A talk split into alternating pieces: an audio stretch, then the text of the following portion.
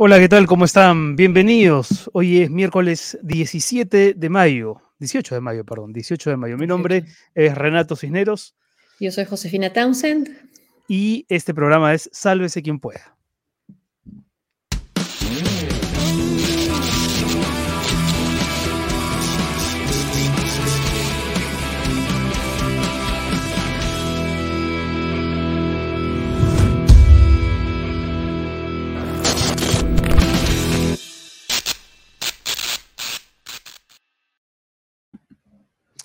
¿Qué tal, José? ¿Cómo estás? Amigos, bienvenidos a esta nueva edición del programa. Estamos transmitiendo, como siempre, en vivo a través de YouTube, de Facebook, de Twitch. Muchas gracias a la gente que ya se empieza a unir. ¿Cómo estás? ¿Bien? Bien, bueno, siguiendo las noticias, sobre todo, eh, es increíble que hayan podido eh, liberar a los eh, acusados del asesinato de Sol joven que desapareció, su familia la estuvo buscando, finalmente encontraron sus restos y por exceso de carcelería eh, van a salir libres. Hmm. Sí, ese, ese, tema ha estado muy, lo he visto muy comentado en las redes sociales y de política, bueno, también han ocurrido cosas, ¿no? El, el primer ministro Aníbal Torres prestó su declaración a la fiscalía, la fiscal ha señalado que ha dado todas las respuestas, a diferencia de la pareja presidencial, ¿no? Que con evasivas y con, y con postergaciones eh, o con pedido de, de dar las respuestas por escrito, no se han mostrado tan colaboradores. Y, aunque es una noticia de ayer, no podemos dejar de comentar ¿no? cómo, cómo la discusión respecto del supuesto plagio en el que estarían involucrados precisamente el presidente y su esposa por sus tesis, devino de, de pronto en un tema totalmente lateral e innecesario, ¿no? A propósito de la, dedicatoria de, esas, de esos trabajos, donde se menciona a la hija, a una de las hijas de la pareja presidencial, y la verdad es que al final la gente que impulsó esa denuncia, como que las tesis habían sido escritas eh, antes del nacimiento de la niña y cómo podían estar dedicadas a la misma, a la, misma persona, muy grotesco, ¿no? Muy grotesco por la manipulación de los datos de una menor de edad. Y la publicación de los datos, ¿no? De que hizo Jaime Altaus, que después ha tenido Tremendo. que borrarlos, ¿no? Y esa es más la exposición de una niña, pero además, si en términos políticos lo que querían era... Eh, acusar al presidente o golpearlo, al final terminan de alguna manera victimizándolo, como pasó con Betsy Chávez, estábamos hablando, el debate era, no siquiera había debate, ¿no? La información era sobre el plagio de su tesis y con las declaraciones y con los insultos de Patricia Chirinos termina también victimizando a la ministra, ¿no? Y, además muy mal hechos, o sea, pésimo el, insultar, ¿no? Una vez más, ¿no? Le, le da un salvavidas al presidente pretendiendo más bien petardearlo, golpearlo más, cuando perfectamente la discusión sobre el plagio era muy consistente y lo sigue siendo. Pero aquí, pues, ¿no? Por, por tratar de buscarle tres pies al gato, terminan haciéndole un favor. Hoy vamos a conversar sobre el bolsillo en todos los sentidos, ¿no? El bolsillo en tanto economía y el bolsillo en tanto seguridad ciudadana, ¿no? Para que no nos bolsiqueen. Vamos a estar con el Mercuba en la segunda parte del programa, y antes con, eh, con el exministro del Interior, Carlos Asombrío, que me parece que ya está con nosotros. ¿Está ahí? ¿Está ahí? Sí, acá estoy escuchándolos. ¿Qué tal? ¿Qué tal, Carlos? Por fin podemos tenerte en el programa, ¿ah? después de mucho tiempo y de muchas coordinaciones. Les agradezco mucho la invitación y no, no siempre lo que pasa es el trabajo, a veces es difícil a, este, en este momento. Sí, es una hora complicada.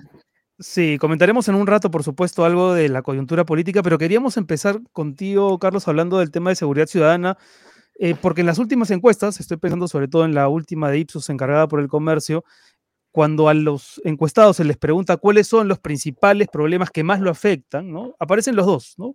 Muy por, encima de la corrupción o de la crisis política, ¿no? Eh, el tema económico y el tema de la seguridad ciudadana. Justo estaba revisando una información Em, respecto de una sugerencia que ha hecho el presidente de la Asociación de Municipalidades del Perú eh, a favor de que las Fuerzas Armadas participen en combatir la inseguridad ciudadana. Es una propuesta que se va, que se va a debatir mañana, 19 de mayo, en el Encuentro Nacional de Alcaldes y Alcaldesas del Perú, es decir, que tiene en un año de elecciones municipales y regionales, es un tema de especial importancia. Eh, también en, algún momento al, al propio primer ministro Aníbal Torres le hemos escuchado hablar de esa posibilidad. ¿Tú cómo lo ves ahora que se percibe una mayor, un mayor incremento de, o un incremento de asaltos, incluso de pedidos de cupo, extorsiones, ¿Es una salida? ¿Podría ser una salida o nunca sería una salida para ti? A ver, yo, yo, yo creo que y lo, antes de que se haya implementado, porque de hecho ya se está implementando, eh, era una afirmación más teórica, ¿no? No hay ningún país de América Latina que haya podido mejorar su situación de inseguridad a partir de una medida de excepción, ojo, excepción, porque un estado de emergencia es una excepción, eh, por un periodo breve para que entren las Fuerzas Armadas. Es una imagen eh, eh, grotescamente distorsionada, es decir, se puede solucionar un problema complejo de un proceso largo en 45, 90 días. Bueno, ya no hay mucha teoría que ponerle. El, Lima está encallado, donde vive el 40% de la, de la población del Perú, está en estado de emergencia y presencia de las Fuerzas Armadas desde hace 90 días y acaba de ser renovado por otros 45 días. Cualquier ciudadano que salga a la calle y sufra o que vea los noticieros, o, en fin, todo el mundo sabe que eso ha fracasado al 100%, o sea, no ha cambiado absolutamente nada, más bien se ha perdido tiempo para hacer cosas que sirven. Dicho lo cual, por cierto, la libertad también tiene varias provincias en estado de emergencia y tampoco está cambiando nada. Dicho lo cual, no dudo que vaya a tener acogida en, la Asamblea de Rectores, eh, eh, rectores, perdón, estoy de alcaldes. En los temas de educación, pensando en los temas de educación, eh, en la Asamblea de Gobernadores Regionales van a aprobar ese pedido. Y Ahora, pero no, está, pero no está funcionando lo del estado de emergencia porque son estados de emergencia declarativos, básicamente, no retóricos, pero que en la práctica no se perciben o, o, tú sí dirías que hay un estado de emergencia? Hay un estado de emergencia declarativo, de verdad. La presencia de las Fuerzas Armadas es mínima y mi, mi experiencia, lo que yo conozco de estos temas, si hubiera estado las Fuerzas Armadas sería igual de malo en el sentido de que no se, o sea, el crimen por definición es un delito escondido, por definición. O sea, nadie va al costado de una patrulla militar y asalte a la roba un celular a alguien. Eso no, no existe, no existe, ¿no? Lo que va a hacer es dar la vuelta a la manzana y lo va a robar en la otra cuadra. Y cuando lleguen los militares, si es que todavía hay algún resto, ¿qué van a hacer los militares? Disparar con su fusil y llevarse tres personas de, en el medio, de repente a la mamá y al del, del, robado y a esto y el delincuente quizás también, pero tampoco no es esa la historia. Hmm. No, eso no funciona, o sea, no... no son disuasivas las Fuerzas Armadas en, en estos casos si estuvieran en cada cuadra, en cada esquina, en cada, cerca de cada lugar, con lo cual necesitarías medio millón de efectivos en una, eh, una ciudad gigantesca, una megalópolis como Lima y Callao, mm. ¿no? Digamos que las Fuerzas Armadas que tienen por todo tener 40.000 efectivos, que tienen 10.000 en el Brain, que tienen múltiples tareas que hacer cotidianas, pueden asignar 2.000 efectivos, 3.000 efectivos. ¿De qué sirve eso? Si tú me dijeras que lo van que van a rodear a un pueblo joven muy complicado, etcétera, que lo están asaltando mucho, sí, serían disuasivas en ese pequeño escenario. Pero esto se vende como una cosa nacional, como una cosa de límite. Y además, sería disuasiva mientras estén las Fuerzas Armadas ahí. Pero dicen, bueno, ya lo logramos acá, no vamos al otro, regresan ahí y, y en el otro caso se van al otro. Es una ilusión óptica pensar que los problemas de fondo de los países, de los problemas de fondo de los ciudadanos, se resuelve por arte de magia en dos o tres meses por una medida y luego ya se vuelve a la normalidad. Pongámonos en el hipotético, hipotético, hipotético caso, que no creo que exista, de que dos, tres meses las Fuerzas Armadas mejoraron la seguridad. ¿Vamos a seguir para siempre con militares a cargo de la seguridad? Tiene mm. sentido. Lo que hay que hacer es, si la policía está desbordada, fortalecerla. Y yo siempre digo, los principales opositores a, que las Fuerzas Armadas entren a la seguridad son los militares. Son los militares. Ese no es lo que saben hacer. Con todas sus limitaciones, la policía sabe hacer inteligencia con el delito, hacer investigación criminal, hacer eh, eh, eh, rondas, en fin, las cosas que les corresponden hacer. Y, está, y está hoy la policía en capacidad de, de, enfrentar a la delincuencia. Recordemos que hasta hace poco nomás se hablaba de un maltrato de parte del, del, gobierno de la policía, hubo una serie de cambios traumáticos en la institución. ¿Qué sabes tú de lo que ocurre dentro de la institución? Porque de pronto esa policía deprimida, que ha cambiado de jefe tanto, no está pensando precisamente en cómo mejorarla con el combate con la delincuencia. La policía está golpeada, desmoralizada, totalmente cierto, en, en, la etapa reciente por cosas que hizo este gobierno, también por la propia corrupción de sus jefes, etc. Hay una serie de problemas en la policía, pero eso no quiere decir que lo otro te va a solucionar el problema.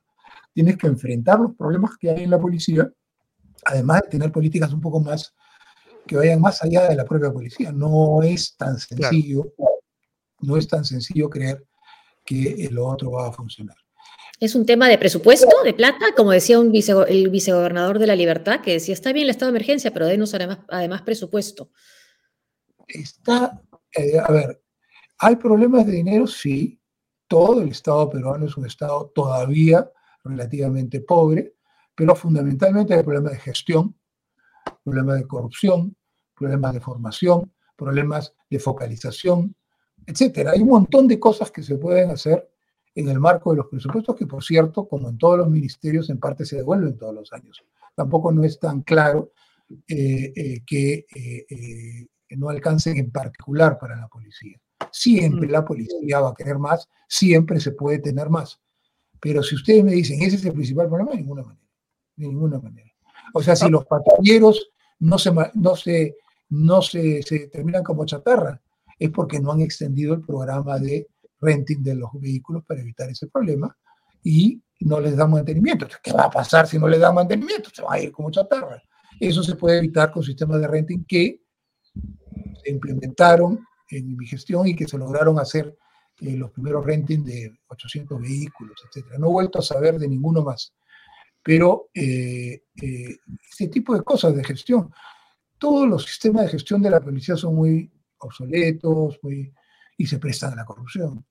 No tiene sentido que un general sea en, el año 2021 jefe de la región Puno, por decir algo, y el año siguiente vaya a manejar recursos humanos.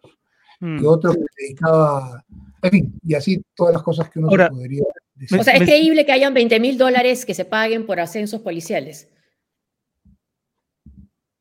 Eh, eh, a ver, estaba viendo la pregunta que está en la... En la ah, sí, de Ricardo Garreta. Sí. Me parece muy interesante. Eh, sí, es una policía militarizada. Eh, es difícil que entre una lógica más norteamericana de múltiples policías de distintos lugares, eh, pero creo que la militarización de la policía no es la. No mantener una policía única y jerarquizada no necesariamente significa militarizada, ¿ya? Y que creo que ese error sí se mantiene históricamente y no se ha logrado enfrentar. 20 eh, mil dólares a los, lo que ha contado Samir Villafuerte. Ya lo sabíamos. Eh, el, subcomandante de la policía, eh, el teniente general Bueno, el segundo, con que tenía toda la legítima expectativa de ser el primero, y que dicen que, dicen que hace honor a su apellido, que es un hombre correcto, su apellido es bueno, y denunció eso, que se estaban cobrando 20 mil dólares para los ascensos y por eso fue pasado al retiro. O sea, no es una afirmación que viene de la nada. Mm. ¿Y, desde cuándo, desde cuándo hay, esta compra de consensos? A ver, yo nunca he visto eh, evidencias más cercanas a esto. Algo se hablaba en la época de, Alan García con el secretario general de Palacio de entonces, eh, que ahora está de colaborar eficaz contra el propio García. Eh, nada, pero estos eh, eh, pedidos así tan, además al inicio de un gobierno, casi en el primer paquete de ascensos, dan cuenta pues, de una entrada con una lógica mafiosa. Y hubo también, algo que nunca sí, ni siquiera lo había escuchado, cobros, o mejor dicho, les ofrecían a los suboficiales pagar, creo que eran 5 mil soles, eh, para cambios de colocación, para unidades, de colocación. unidades menos complicadas y más rentables. Ya saben lo que significa menos complicadas, trabaja menos, y más rentables también saben lo que significa. Ahora, Carlos, en los últimos, no sé, voy a decir un número ah, un poco aleatorio, en los, en los últimos 30 años, eh, que, es un periodo bastante grande, pero ¿cuándo la delincuencia lo pasó peor? Eh, sin importar, digamos, los, las opiniones políticas ahora mismo, ¿tú dirías en qué gobierno, bajo la gestión de qué ministro o después de las disposiciones de cuál, de cuál alcalde, los delincuentes en Perú se sintieron un poco a raya, un poco controlados. Bueno, incluyendo su gestión. Incluyendo tu gestión, pero, pero, yo, pero te pediría hacer el esfuerzo también de... Yo te digo, durante el año y medio de gestión que hicimos, innovamos en una serie de cosas que creo que sí los afectaron. Y las estadísticas están ahí, no voy a entrar a hablar de mi gestión. Pero el grupo Terna, por ejemplo, el grupo Terna. El grupo Terna fue creado eh, antes de Urresti, ya no me acuerdo. ¿ya? Y Urresti lo, eh, eh, lo promocionó. Pero claro, pero no podía promocionarlo porque es un grupo secreto. Si sabes que ahora están todos disfrazados de payasos, cuando eres un payaso en la calle vas a saber que puede ser perna, pero en fin. Eh, las recompensas creo que fueron una buena idea, las masificamos y después dejaron de masificarlas, el programa Barro Seguro, eh, nuevo sistema de patrullaje, pero ahí lo dejo. No soy una persona objetivo, no soy una persona objetiva. Mm. ¿Y, la, ¿Y, la, salida de Toledo del Perú fue ahí del Ministerio del Interior? No, no, yo era ministro, no, porque eh, Toledo no tenía orden de impedimento de salida. Punto. Detenerlo habría sido ilegal. ¿Quién lo podía detener? ¿Por qué? Pues se me ocurre a mí que algún día le van a dar una orden de detención. Ahí habría que preguntarle a los jueces por qué no le dieron a tiempo. ¿no? Y que Pepe le pidiera a Trump que lo, que lo deportara, también era una injerencia política que puede haberlo beneficiado. Eh, eh, bueno, de repente lo hubiera podido beneficiar, pero el curso de los acontecimientos indicaría lo contrario. Eh, primero estuvo en el Departamento de Estado y fue avalada la decisión de entregarlo al Departamento de Justicia. o sea, el Departamento de Estado evalúa y decide mm, si hay mérito. Bueno, hasta un ciego se daría cuenta que, que hay mérito, ¿no? el Departamento de Justicia es el que acusa. O sea, si ustedes quieren ponerlos en esos términos, el, el, gobierno de los Estados Unidos ha asumido plenamente la convicción de que había que acusar. Ellos son los fiscales, en el caso de la extradición de Toledo, y Toledo acaba de eh, eh, eh, ser, perder, ha perdido todas las batallas en ese proceso, y claro, como hacen los, las, muchos, las personas, alargan los procesos pero mm. todas las batallas, eh, eh, qué interesante lo de las preguntas, no sé, me, me, me, va, me va jalando el ojo a las preguntas que están también ahí abajo. ¿Qué está eh, pasando con la lucha contra el narcotráfico en el Brain? ¿Y qué pasó con ese asesinato, esos crímenes atroces que hubo poco antes de las elecciones? de 17 personas, ¿no? ¿Qué había pasado realmente? A ver, fueron, como lo dijo la policía desde el primer momento, acciones de los propios senderistas eh, que están en una etapa de eh, usar sicarios para eh, hacer tareas de aniquilamiento. De hecho, acá el general jefe de la IRCOTE ha contado cómo sicarios fueron mandados a Lima para asesinar a algunas personas muy conocidas de la vida pública del país y que fueron detenidos a tiempo. En ese sentido son o venganzas políticas o acciones de limpieza social, o gente que creen que son soplones. Eso fue lo que pasó y ¿qué ocurrió? Nada. Hmm. En, el en el está ocurriendo algo que yo considero bien complicado. Se ha decidido no erradicar.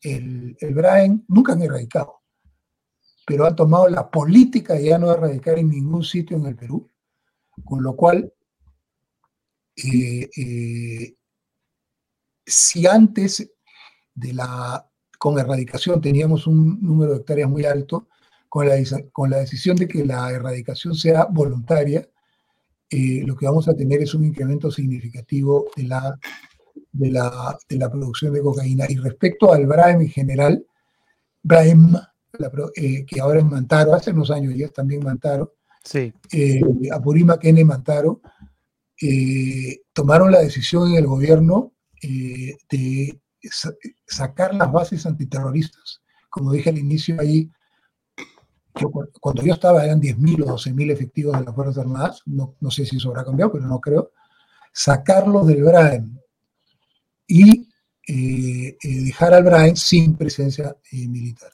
cosa que en algún momento deberíamos conseguir, pero no todavía que el narcotráfico Claro.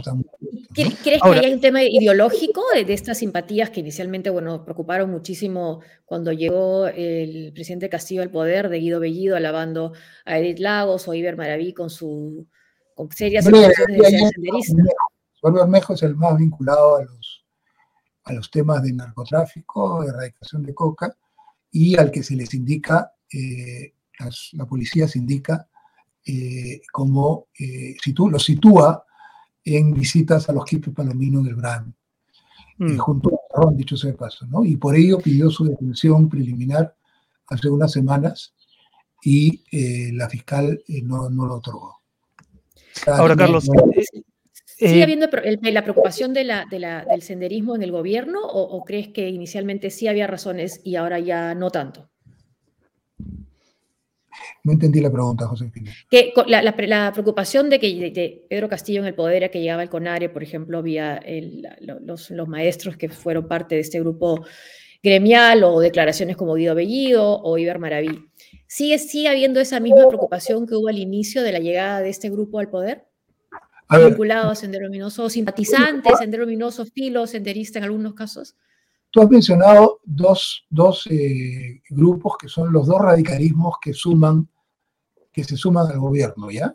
Que son diferentes. Bellido puede haber hecho apología de la violencia, etcétera, considera que los senderos valientes, pero no venía de esa vertiente.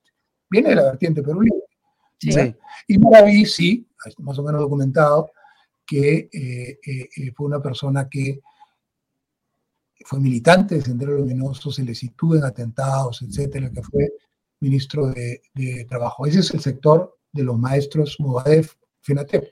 El sector de los maestros FENATEP, Movadef, acaban de tomar la decisión de independizarse del grupo de Perú Libre para poder tener una identidad propia y plantear sus objetivos propios. ¿ya? Tienen mucha presencia a través del Ministerio del Interior en lo que es prefecturas, subprefecturas. Muchos de los nombrados figuran en los padrones de apoyo al Movadef. Ahora bien, la pregunta de si ellos están muy en la línea de, de Movadef, es decir, yo creo que eso se está diluyendo porque la realidad ha cambiado para ellos. Primero están en la comodidad del Congreso, donde los objetivos ya se van mm. de, esta gente han ido entrando a otro tipo de cosas. Tello, por ejemplo, tiene varias acusaciones de... Eduardo Tello. Sí, que es uno de los Movadef más conocidos. Y creo que están en una lógica más de beneficiarse del poder y armar un partido que les dé, dé una consistencia posterior, el partido magisterial y popular, donde por supuesto van a ser estos cuadros los dirigentes, pero yo creo que ya descafeinados. Tengo la, tengo mm. impresión. Ahora, antes de que nos gane el tiempo, eh, quería preguntarte por si nos faltaran variantes de, de, inseguridad ciudadana. No hemos hablado, miren, en ese corto tiempo, desde el BRAEM hasta el sicariato, pasando por por el AMPA y la delincuencia común. Pero desde hace ya un tiempo, los peruanos eh, venimos asistiendo a una variante de inseguridad que no habíamos visto antes, por lo menos no con el radicalismo con el que ya se están mostrando los miembros de estas bandas, ¿no? Autodenominadas la resistencia, los combatientes, etcétera, que hace unos días, el fin de ah, semana pasado, si no me equivoco, incluso agredieron a niños, asustándolos en medio de una, de una actividad en el centro de Lima. Y lamentablemente la respuesta de las autoridades no, no, es, no es ni mínimamente satisfactoria. Eh, ese, ese, eh, ese tipo de inseguridad ciudadana, ¿cómo se enfrenta? Porque hay un, hay un rollo político. pero sí, has tuiteado sobre eso, ¿no? Sí. Yo creo que la resistencia, y lo he dicho varias veces. ¿Es terrorismo? Desde hace mucho tiempo, no sé la definición del delito, pero que cometen delitos eh, eh, permanentemente que tienen pena de cárcel, sí. Que es facilísimo agarrarlos, sí, están plenamente identificados. Que no se les quiere agarrar, pareciera. Mm. ¿Por qué? de, no, no, de, eh, ¿cómo se llama? De nuevo una convergencia entre los intereses de la ultraderecha y la ultraizquierda. Mm. porque es el gobierno de Castillo el que no hace nada, puede ser incompetencia simple y llana también, pero lo que yo les digo con experiencia ministro, si hay algo fácil es detener y procesar a estas personas. Por la cantidad de delitos cometidos, la cantidad de víctimas que lo pueden testimoniar, la identificación con nombre y apellido de todos los protagonistas. Se está normalizando el, el fascismo en el Perú digamos, el fascismo es un fenómeno de masas. Estos son cuatro, bueno, 20 tipos eh, eh, eh, obsesivos y esto, pero tienen una lógica fascista de actuación, mm, digamos, mm, ¿no? Mm. no hay ninguna masa, digamos, si tuviéramos el fascismo estaríamos un poco más complicados todavía. Pero sí hay una lógica de conducta de ese tipo, ¿no? De intolerancia, ¿no? No, no es intolerante. La intolerancia es una falta ética, una falta moral. y es de violencia, ¿no? Violencia delictiva y que no se, no se la enfrenta, recuérdenlo, ojalá que me equivoque, pero recuérdenlo, va a terminar con muertos. Va a terminar con muertos, sea de gente que se, que se defiende de esta gente o sean ellos terminando de matar a alguien. Y hmm. ahí vamos a decir, pero no hicimos nada, etcétera, Es realmente inaceptable que un grupúsculo de esa naturaleza continúe haciendo los daños que hay. Y, y cerramos con una, cerramos con una pregunta de uno de nuestros seguidores que, también aborda un, tipo de, inseguridad que no habíamos abordado, que no habíamos tocado, que es la inseguridad digital, ¿no? ¿Qué opinas sobre los hackers rusos que han intervenido el sistema del Ministerio del Interior? Eh, eh, he leído lo mismo, no tengo inside information, si ustedes quieren, no, no conozco detalles.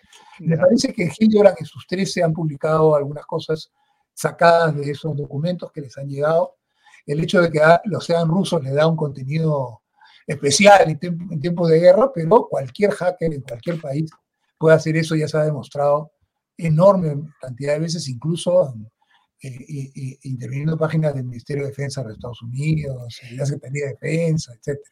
Es, es una práctica común y, y, no dudo de que sea, si no ha ocurrido y fue un rumor, puede ocurrir. Pero quizás lo que llama la atención es que si es que si es, estos papeles que han aparecido hackeados aquí en la vulnerabilidad, ¿no? terrorismo no es a la pestilencia, por ejemplo, la resistencia, sino a, al SUTEP o a Noa Keiko. Eh, eh, no entendí. Estoy medio burro. Que, los el objetivo de, este, de, esta, de esta investigación, de estos papeles que han salido, que han sido difundidos, digamos, a quien se investiga, por supuesto, vínculos con el terrorismo, es, por ejemplo, al SUTEP. Este gobierno investiga. demostraría, que están bien desinformados. O que la pelea que ellos tienen eh, desde el FENATEP con el SUTEP la quieren llevar al lado de cosas que no son reales. El SUTEP no es un partido vinculado al terrorismo, nunca lo ha sido. Es un partido radical, de izquierda, el que lo controla, Patria Roja, muy conocido, pero es un partido de historia parlamentaria más bien. En la época del terrorismo claro. en el Parlamento. Y les han matado también a militantes, ¿no? El pero, por supuesto, ¿no? Por supuesto. Eso sería una indicación de eso, pero no me atrevo a sacar conclusiones mayores porque mm. no conozco mucho los detalles. Eh, la, última, Carlos. Eh, el hecho de, que la inseguridad esté ahora mismo tan en... Hacerte... Y que sea percibida, gracias por callarme, productor, y que, y que sea percibida como uno de los, de los principales problemas, ¿explicaría por qué Urresti eh, está primero en las encuestas para alcalde de Lima? ¿O crees que son otros sus méritos para estar ahí? digamos, es muy, es muy pronto, ¿no? Pero igual. Urresti tiene dos características que lo han hecho muy popular. Una es eh, eh, esta idea de que la, la, inseguridad se puede combatir en tres meses y solucionarlo porque hay un hombre providencial que viene, en este caso, ni siquiera toda una institución, sino porque está él, y además en la municipalidad, desde donde no, no va a poder hacer mucho, pero sí pues se expresa la preocupación enorme, enorme de la gente respecto de, eh, eh, de la inseguridad. Y creo que López Aliaga está ahí porque están empatados en la arriba y hay más por razones ideológicas, digamos, ¿no? Por un sector, eh, digamos, de derecha que quiere, que, que, ha emergido como tal, y me parece bien que emerjan grupos que se identifiquen como lo que son, que es muy útil para la vida política. Lo lamentable es que otros sectores estén ahora subrepresentados, pero eh, es por razones más ideológicas. En el caso de, de Urresti, eh, creo que el tema es seguridad ciudadana. Y anticipo, ni Urresti ni nadie puede solucionar la, sociedad, la seguridad ciudadana desde la Municipalidad de Lima, para empezar, y eh, segundo, en cuatro o cinco meses. Eso no existe, es imposible no quiero ser pesimista, pero si algún día comienza a mejorar la seguridad ciudadana, va a ser por procesos bien implementados que poco a poco, poco a poco, van a, es como las pruebas PISA, el Perú no va a pasar del último lugar al, al cuarto, no, pues así no, es. no va a ser por las rondas urbanas. Bueno, las rondas urbanas que ahora han vuelto a mencionar, estuvo en el discurso original de Castillo en el Congreso, después se les le explicaron, le explicamos mucho públicamente también, con los que no tenemos ningún vínculo con él, que ya existen en el Perú las juntas vecinales, en la que tienen tres décadas, que son independientes, que son útiles, que las rondas urbanas pagadas además por el gobierno en su funcionamiento, se iban a convertir o podían convertirse en milicias, eh, como se digo en otros lugares, etc. Lo han vuelto a lanzar el otro día, pero es como todo, ya se olvidaron. Eh, Castillo no ofreció hace tres semanas que se iba a bajar el sueldo y que los congresistas se iban a bajar el sueldo, ya se olvidó. Son cosas del día, en la gran, uno de los grandes desastres que estamos viviendo políticamente hablando, que vivimos de impulsos aislados que no se concretan en nada. Sí. En nada. Porque todos los días se, improvisa un plan de gobierno, todos los días. Se improvisa ideas de gobierno, la, la mayor de las veces peligrosas y descabelladas, pero ni siquiera las que hubiese buenas se les da seguimiento. O sea, es, es como impulsos, saber qué se les ocurre en el día. Bueno, no es una acción muy optimista la mía. no, pero ha sido, pero ha sido bien, bien interesante abordar el tema y, ojalá, y ojalá que no nos cueste tanto volver a encontrarte a esta hora para poder conversar. No, es cierto que es una hora complicada para mí, pero Sí, eh, encantado, me ha encantado el programa, así que hacer todos mis esfuerzos, si me vuelven a invitar Y las mejores preguntas, por supuesto, son las de los seguidores, así que sí, tocarán también en la próxima. Son también muy interesantes. Carlos Asombrío, ex ministro del Interior, está con Muchas nosotros, gracias. analista político. Muchas gracias. Gracias. Hasta pronto. Chao. Y vamos a ir con nuestro segundo invitado, el economista y miembro del directorio del BCR, ¿no? El Mercuba. Eh, todavía es miembro, ¿no? Sí. Bueno, ahora no, ahora no, ahora no, o ex miembro, ex miembro del directorio. Para hablar de economía, ¿no? De, que es la otra gran preocupación que han revelado las encuestas y que tampoco había que esperar las encuestas para saberlo, ¿no? Porque creo que todos lo estamos viviendo. Pero antes me pide el productor recordarle a nuestro público, a los que nos están viendo, nuestros números de Plineo y de Yapeo, José. A ver, ¿dónde están? Ahí están, Plin. 992-7264 y YAPE 927-870618. Muy bien, y yo no quería dejar de comentar porque se lo mencioné a Carlos Asombrío hace un ratito respecto de la... De, hay distintos medios han venido reportando la, el resurgimiento de estos cupos de seguridad, ¿no? De las extorsiones. Y leo un párrafo nada más de una nota de RPP de ayer. El restaurante de Jaime Aranzazu en Lima fue atacado a tiros y la casa del chef Javier Vargas incendiada por negarse a pagar extorsiones a bandas criminales. Los casos de cobro de cupos de seguridad, antigua práctica establecida en Perú, vienen repuntando con la reactivación económica tras una caída por la pandemia, según la Fiscalía. Este es un tema en el que los dos asuntos confluyen la seguridad y la economía. Tremendo, ¿no? Hacía mucho tiempo que yo no leía cosas respecto a extorsiones a este nivel, ¿no? Que te incendien el restaurante, el negocio, porque no pagas una mensualidad a delincuentes. Tremendo. Bueno, ya está con nosotros el Mercuba, si no me equivoco. A ver. Elmer, ¿estás ahí? Si estás ahí, manifiéstate, como se, diría en Ouija. Yo sí los están escuchando, pero no, creo que no al Ahora sí, no, no, veí, no te veíamos. Sí. Ex miembro del directorio del BCR, ¿no? Sí, sí, correcto. Ex miembro, sí. Eh, Estaba pensando en, esos, cupos que decías al, que abre un restaurante, son muy parecidos cuando, cuando entras a una mina y pides cupo también, ¿no? Pero no corresponde, es lo mismo. Ah, bueno, vamos a hablar ahora de eso, vamos a hablar ahora de eso, pero quería empezar preguntándote Em, Elmer, por, por el tema de, del repunte económico, estaba leyendo que, más bien ahora las, las, eh, los estimados son, son menores. nota de gestión del día de hoy, Latin Focus estima que crecimiento de economía del Perú ahora sería de 2,9%, 35 proyecciones en la lupa había sido a inicios de, año, ¿no? Se hablaba de un 3.2% del crecimiento de la economía, ahora está bajando. ¿Va a ser esa la tendencia? A ver, eh, hay tendencias mixtas. ¿ah? Hay sectores como construcción que todavía siguen con una fuerte inercia. También está el tema de una nueva mina que se llama Quellaveco, que va a entrar en funcionamiento en la segunda parte del año, que son dos sostenes de la, de, la, de, la actividad económica. Y por último, una, una, cosa negativa, pero en el corto plazo va a reactivar, son los retiros de AFPs y, y de CTS que, que ha aprobado el Congreso, y que si el Ejecutivo no las observa, igual va a ser más plata en, en las manos. Entonces, la economía peruana eh, todavía sigue creciendo, pero las expectativas para el próximo año y para el resto del año son de una, un languidecimiento. La economía va a ir perdiendo poco a poco paso eh, y eso es un escenario difícil de revertir, ¿no? porque las señales son, primero, el gobierno mismo, que, da señales de que está destruyendo el Estado por dentro, y el tema internacional, que Estados Unidos corrigiendo a, la baja el crecimiento económico, China también, Europa también. Entonces, estos tres grandes economías, que son tres cuartas partes del PIB mundial, se están enfriando. ¿no? Repito, China por su mal manejo del COVID, Europa por la guerra, la invasión rusa a, Ucrania y eh, Estados Unidos que por su política monetaria va a tener que enfriar la economía para que la inflación ceda. Entonces, mm. Eh, no es un contexto internacional muy favorable y, en casa, domésticamente,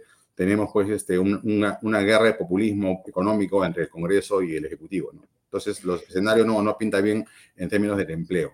Y por si fuera poco, la inflación se ha acelerado en el mundo, pero también en Perú eh, por estos eventos, ¿no? El petróleo y los granos. La inflación en peruana actualmente está en 8%, pero de los alimentos está en 15%. Eso solamente en Lima. Pero si uno sale fuera de Lima, la mitad del Perú ya tiene inflación eh, de dos dígitos, de 10%. Ah, y dentro de ella, alimentos está en 20%. Entonces, los más pobres, que, cuya canasta de consumo, los alimentos pesan mucho, y el transporte también, y el GLP también, están enfrentando un aumento de precios cercanos al 20%. Entonces, eso ha, bueno, comido, y, los salarios. Y ahí, por ejemplo, el tema, el caso del pollo es especialmente notorio, ¿no? Porque entiendo que ya se le retiró al el, IGB y sin embargo el precio se ha duplicado. ¿Qué explicación? Ah, no, no, se ha duplicado, digamos, ha subido de 9 soles a 10 soles y el IGB ha sido retirado solamente para la parte, digamos, formal que es la minoría. No se ha retirado el IGB para el, pollo, digamos, que se vende en el mundo informal. O sea, es una mala política que obviamente iba a fracasar, ¿no? Ahora, ¿hay un límite para la, inflación? O sea, ¿cuándo puede parar? ¿Hasta dónde puede? Honestamente, creo que estamos viviendo estos meses en los techos de inflación. O sea, tenemos inflación en Lima y en Perú cercana a 8%. Va a estar seguramente cercana a 8% en mayo y junio, pero ya en julio debería comenzar a, romperse esa, esa tendencia al alza, ¿no? por un factor, digamos, este, puramente aritmético. Cuando se compare con el año pasado, que subieron fuertemente los precios, la, velocidad de aumento es cada vez menor. Es decir, los precios ya subieron, se van a quedar arriba altos, pero van a dejar de subir. Es decir, ¿no? si ya subieron 10%, ya no suben 10% más. Ya subieron 10 y se quedan arriba. Entonces, la inflación como tasa, como velocidad, como incremento porcentual, va a ir, se, se va a ir atenuando a partir de julio en adelante, seguramente hasta el próximo año. Entonces, ya no va a ser un problema, digamos, la inflación, pero sí los precios que ya subieron y ya te comieron los salarios. ¿Se van a quedar así? Y se van a quedar altos, claro. Pero no vamos a tener una hiperinflación como García. Como no, no, no, de ninguna manera. Eso está totalmente descartado. ¿no? ¿Y por qué? ¿Porque está alguien eh, responsable en el BCR o por, qué razón? No, porque la, hiperinflación que tuvo García o tiene hoy día Venezuela o tuvo Venezuela eh, son fenómenos, digamos, este, en el mundo ha habido pocos, eh, menos de 20 en todo el planeta, en toda la historia, ¿no? Que tiene que ver con, con un financiamiento fiscal de parte del Banco Central. Y eso está en el Perú está prohibido en la Constitución, ¿no es cierto? Si el Banco Central le presta un sol al Tesoro, este, cae el directorio. Entonces, como está prohibido, no, no hay, tampoco hay déficit fiscal, pero tiene una, un, un, déficit fiscal cercano a 1%. O sea, no, ese día está lejano. La inflación en Perú tiene que ver básicamente con lo que ha pasado en la, con la guerra y con los granos, y en parte, digamos, por la subida del tipo de cambio el año pasado. ¿no? Entonces, esos factores se van a revertir. El dólar, por ejemplo, ya no está en 4.10, está en 3.80.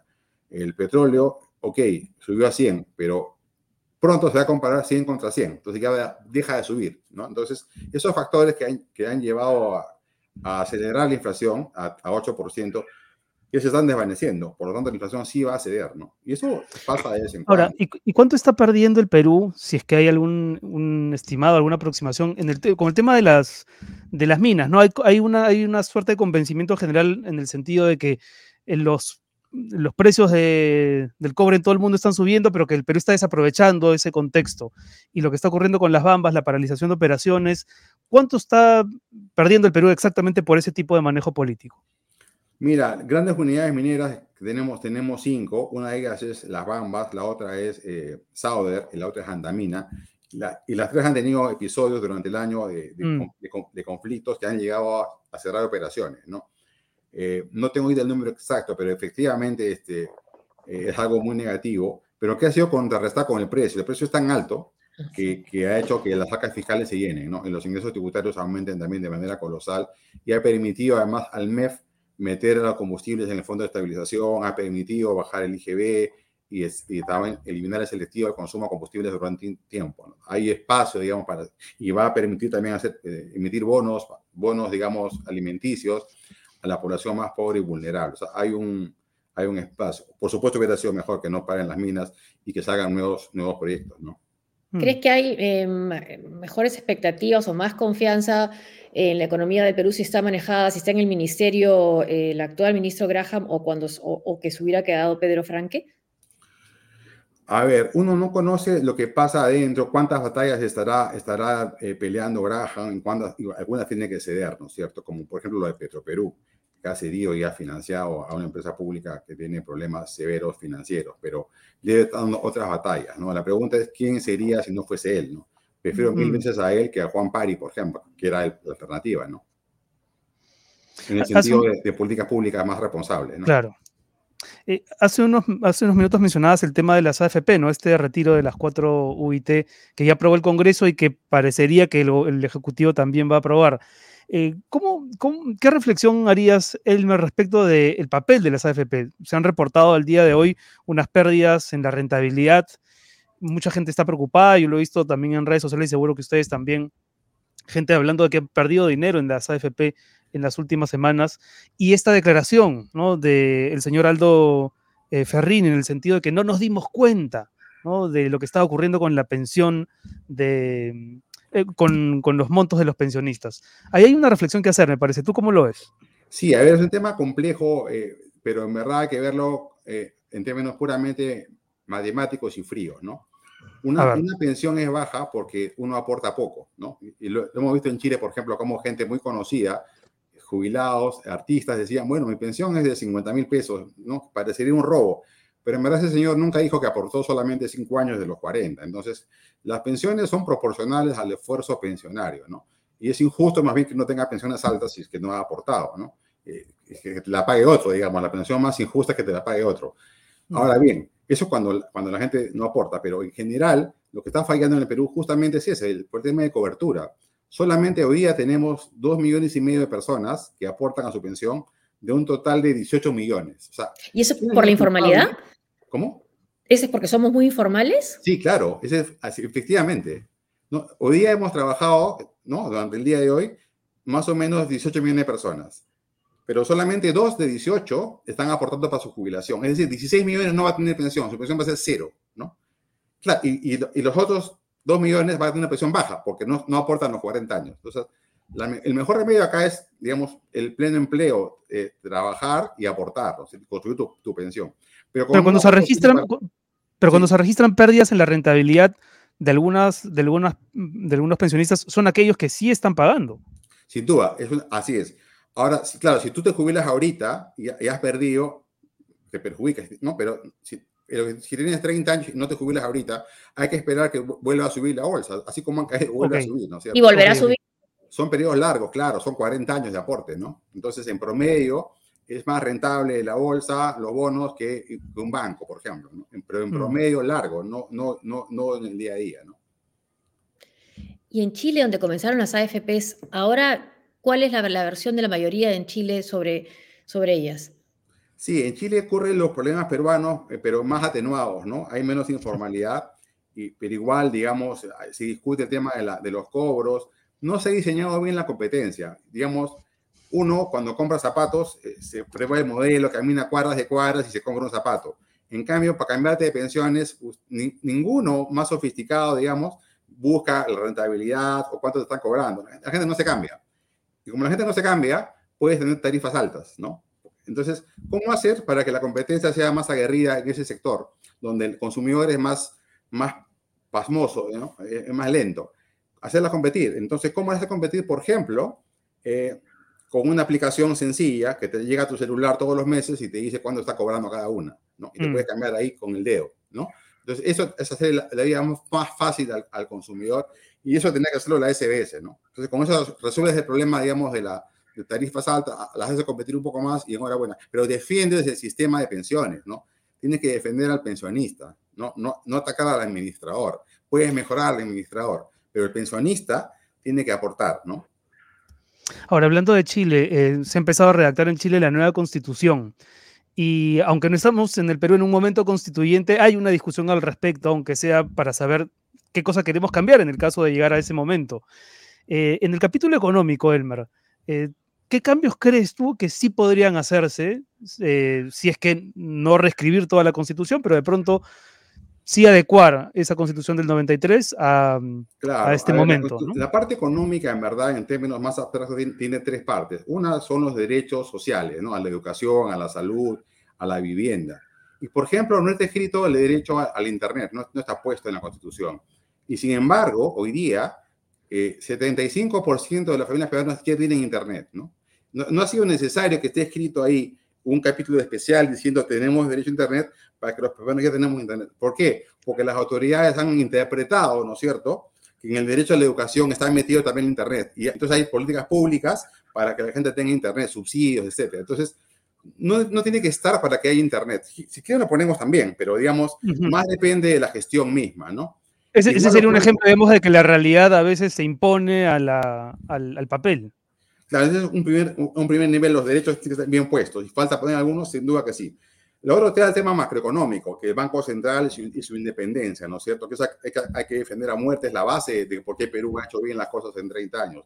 Y también lo fiscal, ¿no? Que, que el Congreso no tenga iniciativa de gastos, por ejemplo, que el mes mm. sea, sea austero, eso permite eh, más espacio para moverte mejor. En el COVID, por ejemplo, nos ha permitido hacer reactiva Perú, dar bonos, ¿no es cierto? Entonces tiene que haber solvencia fiscal. Esa es la, segunda parte. La tercera parte es quizá una de las más importantes. Las tres son importantes, por supuesto, los derechos, la estabilidad macro.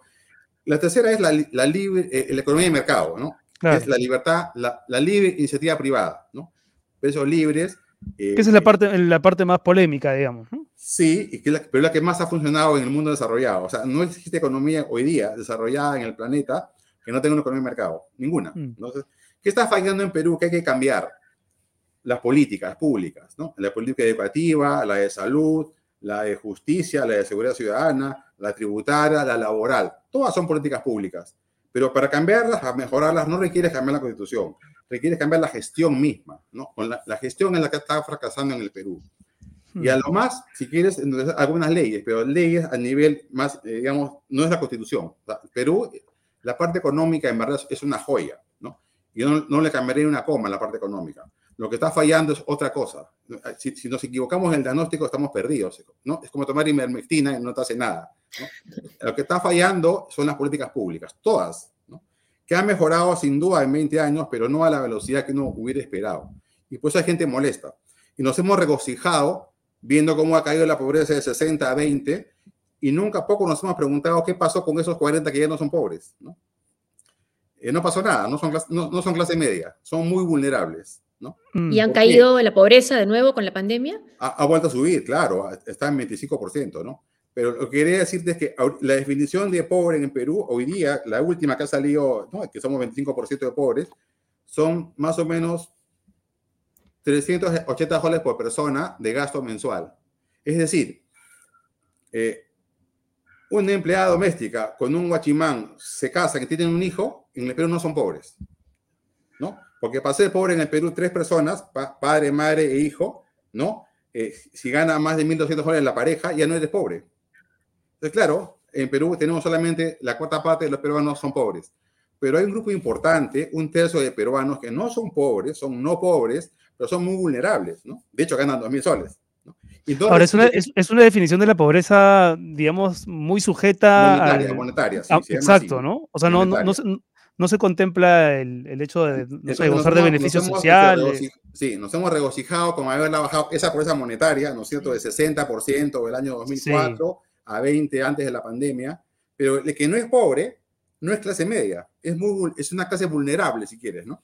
Y ahí es donde ha fallado las políticas públicas. No le hemos dado a esa persona, no le hemos dado buena educación pública, buena salud pública, y la gente está molesta y con razón. Pero no es con la constituyente, no es con la constitución, perdón, es con la, es con la gestión, ¿no? Mm. lo que ha fallado es la gestión del, Estado peruano. Entonces, si nos equivocamos, vamos a votar, votar el niño con, la, con el agua sucia, ¿no? Me dice, me dice el productor que los seguidores están preguntando insistentemente por el retiro de las cuatro UIT de la AFP. Si finalmente el presidente Castillo eh, le da luz verde a esta ley, Elmer, ¿tú qué le recomiendas a la gente? ¿Que retire ese dinero eh, o no? Acá te vamos a pedir una sugerencia así técnica. No existe, digamos, el peruano promedio, ¿no? Vamos a ver qué, qué, edad tiene la gente. O sea, si tú tienes ya 65 años o 60 años y estás desempleado, naturalmente hay que sacar ese dinero y gastarlo de la mejor manera, ¿no? O si estás hiper endeudado. Pero si eres, si eres un joven de 32 años que tienes empleo, no te juegues con retirarla, porque vas a hacer que tu pensión sea menor eh, cuando te jubiles, ¿no? Si no requieres el dinero. Si ya tienes ahorro en el banco, ¿para qué vas a retirar esa parte, no? Ahora, has hablado de los de 30 y los de 60, y los que estamos en, medio de, los, de esos dos rangos, ¿qué hacemos? Una obviamente, mira, en, todo el mundo las pensiones son mandatorias, ¿no? A nadie le, gusta ahorrar de manera forzosa, ¿no es cierto? O sea, los, los, gobiernos, los estados te obligan a ahorrar, ¿no es cierto? Un mínimo. Si te parece poco, la gente ahorra un poco más, ¿no? Pero tienes un mínimo de ahorro obligatorio si quieres, ¿no?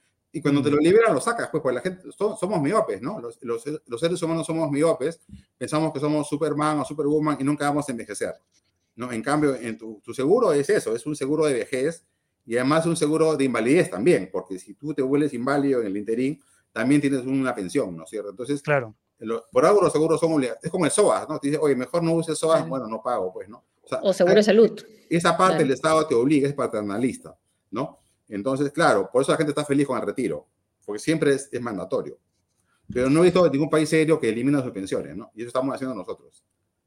Estupendo, Elmer. Bueno, no, sé si, José, ¿tienes una pregunta más? Eh, sí, pensar que este gobierno con la presencia de Vladimir Cerrón, que de portero no es, ¿no? Más bien tiene las llaves de acceso al poder, parece. ¿Crees que ha tenido influencia en la parte económica o que ese lado está todavía no tocado? A salvo. O me resta un cogobierno entre Castillo y Cerrón, ¿no? Digamos que uno es el presidente y el otro es el principal accionista, ¿no es cierto? Eh, eh, porque tienen la llave de control que son los votos para, para la vacancia. Entonces, no, es un, hay dos cabezas en el gobierno y que van a durar todavía indefinidamente. Y, y, y, la parte ideológica, Castillo es mucho, perdón, este, Cerrón es mucho más ideológico, ¿no es cierto? Más estatista, es un comunista, ¿no? Ah, de, todo muy lomo, de manual, ¿no? de manual de Marta Harnecker, ¿no es cierto? En cambio. Castillo es un populista más silvestre, más rural, más sindicalista. El otro así quiere tomar el poder y quedarse. Y lo dice sin ningún empacho. y si no es por la buena, será por las malas. Él no quiere empujar, imponer un momento constituyente, además quiere quedarse en el poder, ¿no? O sea, eso es altamente peligroso. Y, y hoy día co-gobierna. Si eso es así, imagínate el mensaje económico que va quedando. Por más que pongas un ministro, de Economía, digamos, muy amigable con el mercado, tiene severas limitaciones, en pues es, una, una golondrina en medio de, de todo el gabinete, ¿no?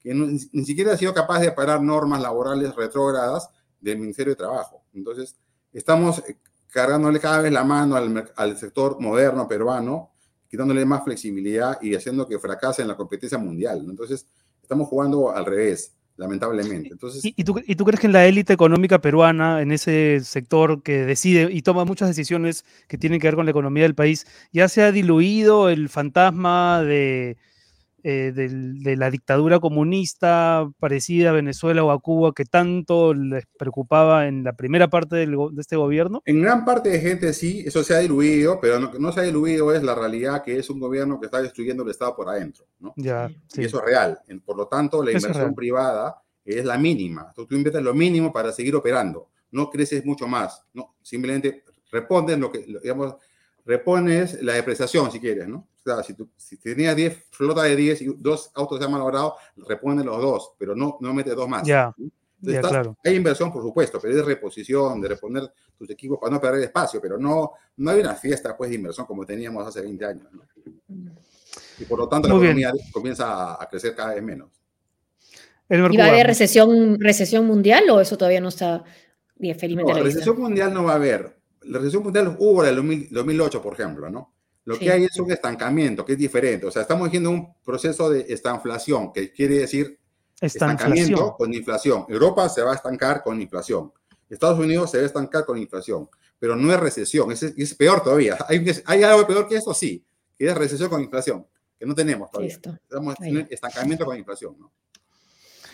Bueno, nos quedamos preocupados, pero te agradecemos mucho, Elmer, por, por habernos acompañado y e iluminado. Gracias. Gracias, Elmer. Muchas gracias. Gracias. Elmer Cuba, ex miembro del directorio del BCR y un economista muy reconocido. Bueno, sí, para preocuparse, ¿ah? ¿no? En ambos casos, tanto en, lo de la seguridad como en la economía. A propósito de seguridad, no puede ser, no puede ser que la noticia de seguridad ciudadana del día sea la de la narcopaloma esta que fue detenida. Que llevaba marihuana, ¿no? Sí. Que llevaba marihuana a un penal, por Dios. Las prioridades parece que están en otro lado. Listo, nos vamos, señores. Ojo que tenemos en unos minutos nada más una reunión privada con nuestros suscriptores eh, premium y con nuestros Patreons. Pero eso es una, una reunión caleta solamente para aquellos que se suscriben. Ustedes podrán suscribirse a nuestro canal de YouTube y participar de estas charlas que de la verdad son muy divertidas y muy ilustradoras, ilustrativas. Listo, nos vamos, José. Hasta Gracias, el viernes. Chao, el viernes. Chao, chao.